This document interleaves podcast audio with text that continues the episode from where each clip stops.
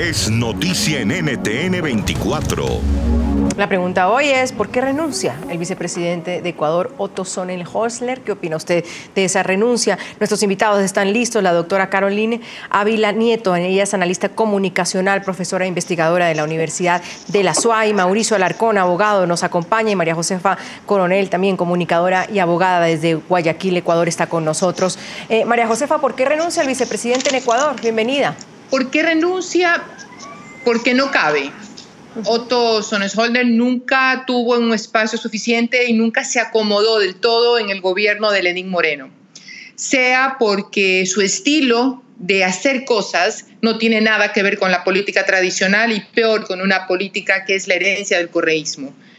Pienso yo que no le bastó percibir que Lenín Moreno es una buena persona, como lo dijo también dentro del, dentro del discurso de despedida y también, no me lo has preguntado, pero lo digo porque forma parte también del por qué, porque no nos asombró, porque de alguna manera él ya venía expresando muy cortésmente su desagrado y muy cortésmente un alejamiento en la forma de hacer las cosas desde el sector público.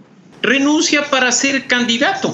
La constitución y la ley le obligan a alguien que esté en funciones públicas o que sea autoridad a renunciar con anticipación a su cargo para poder optar por una dignidad distinta.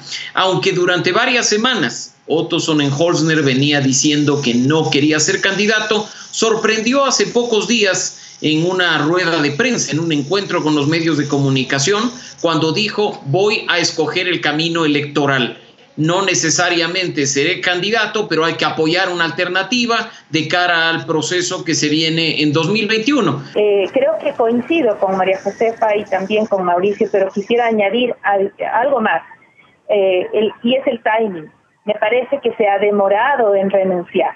Las razones las han expuesto muy bien mis dos colegas en esta mesa, pero adicional a eso me parece que era necesario salir del espacio gubernamental porque necesitaba desmarcarse de alguna manera en un espacio eh, de gestión pública que se ha ido contaminando cada vez más.